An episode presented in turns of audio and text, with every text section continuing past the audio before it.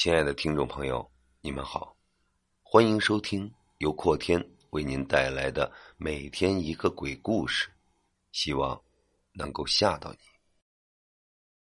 陕西关中鬼故事第六集：灭烛。那是我这辈子见到过死的最惨的人。这是王师傅讲这个故事的时候说的第一句话。那是个大年三十的晚上，王师傅和家里人高高兴兴的吃饭，忽然来了一个人，是隔壁镇上的，求王师傅去给封棺，说是人刚死，着急下葬。王师傅很奇怪，因为一般人死了三天才入殓。一周下葬，如果是过年的时候，得放到正月初十以后能下葬。而这个人刚死就急着下葬，就算是暴死的人也不用这么着急吧？王师傅就说：“过了大年初一吧，初二我就去。”而那个人却说不行，说是必须要今天。问为什么？那人支支吾吾了半天，说是很臭。闻不得，得赶紧埋了了事儿。王师傅就很奇怪，这还是冬天呢，他能有多臭啊？放两天，应该没什么事儿吧？再说了，大过年的我去干这个也不合适吧？没想到那个人直接给王师傅跪下了，非得让王师傅去不可。没有办法。王师傅收拾好了东西，便跟那个人去了。在路上的时候，那个人给王师傅了一个口罩，让王师傅戴上。但是王师傅没有戴，他想再臭，他能臭到哪儿去呀？自己是干这行的，尸臭他闻得多了。一进门，王师傅差点被熏了出来。他怎么也没料想到，真的会有这么臭，臭的他差点都窒息了，而且不像单纯的尸臭味，是说不清的味道。难怪这家子人还有亲戚都站在院子里不肯进去。王师傅在外边缓了口气，戴上口罩就进去干活了。刚买的棺材就在屋里边放着。棺材已经用普通的油漆刷好了，只需要做底和封棺就行了。尸体就在棺材旁边，临时用门板支着放在床上，盖着厚厚的被子，就等着做底入殓。王师傅看着这个屋子，隐隐的感觉有些不对，似乎少了些什么，又多了些什么。这个臭味太难受了。王师傅实在想不通，他怎么会这么臭？就是掉进茅坑淹死的，他也不能有这么臭啊！臭就臭吧，赶紧干完活回家。很快就将底做好了，开始入殓。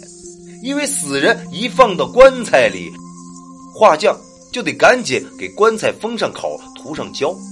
王师傅瞄了一眼死者的脸，这一瞄没把他吓死。死者的脸上皮肉全是一道一道的口子，就像是被很长的指甲硬生生给抓起来的，还流着黄色的水。头上没有一根头发，全是密密麻麻、红黄相间的圆点王师傅赶紧转过头去，硬撑着涂完了胶水一弄完就跑到院子里大口的喘气儿。自己干这个。见了那么多死人，却从来没见过这么恐怖、这么臭的死人。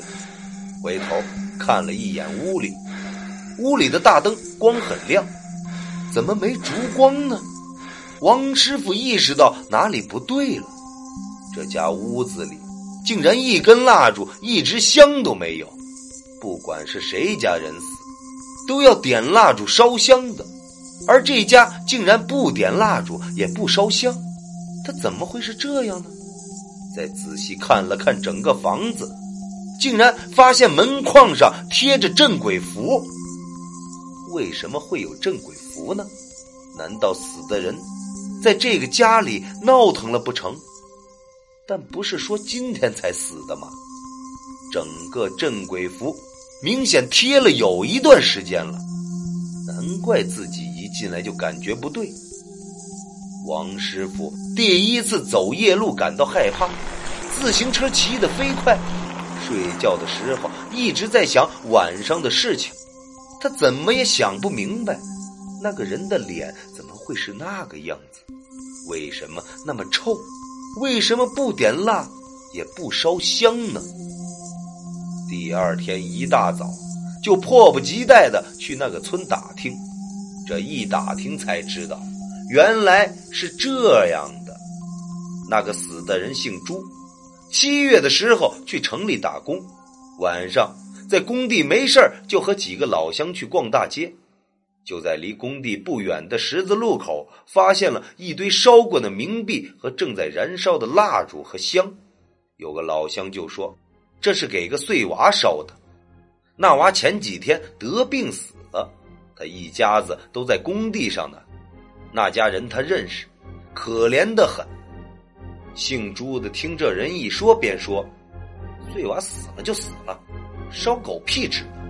二话没说，过去几脚就把蜡烛和香给踢了。几个老乡都说：“你这是作孽呢，干这是啥事儿啊？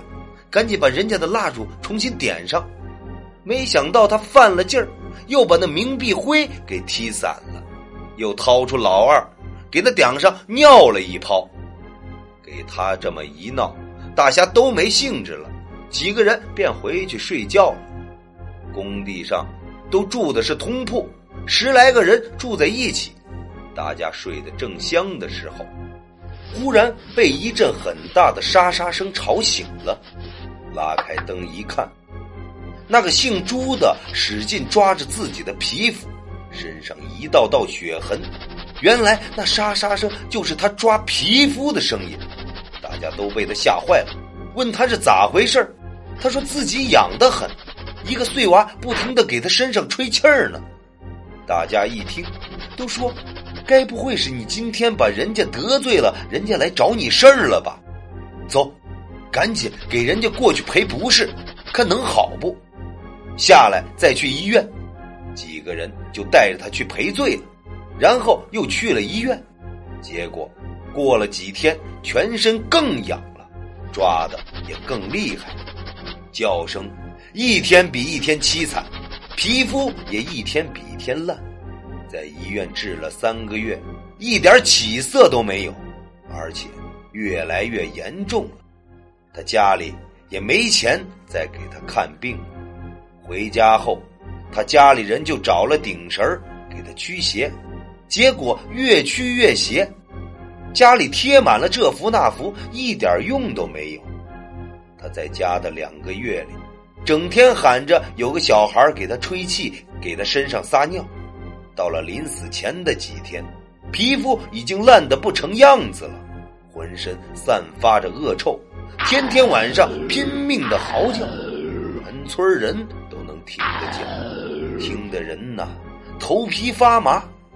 村里人都说，是人家那小孩报仇索命来了。就这样，挨到了三十，死的时候，他说，终于不用受罪了。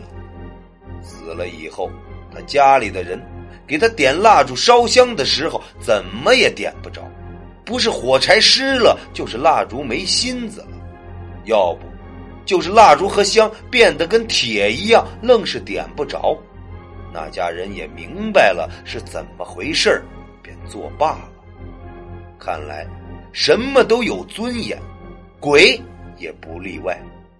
王师傅讲完这个故事，说道：“看来什么都是有尊严的，就是鬼，他也不例外。”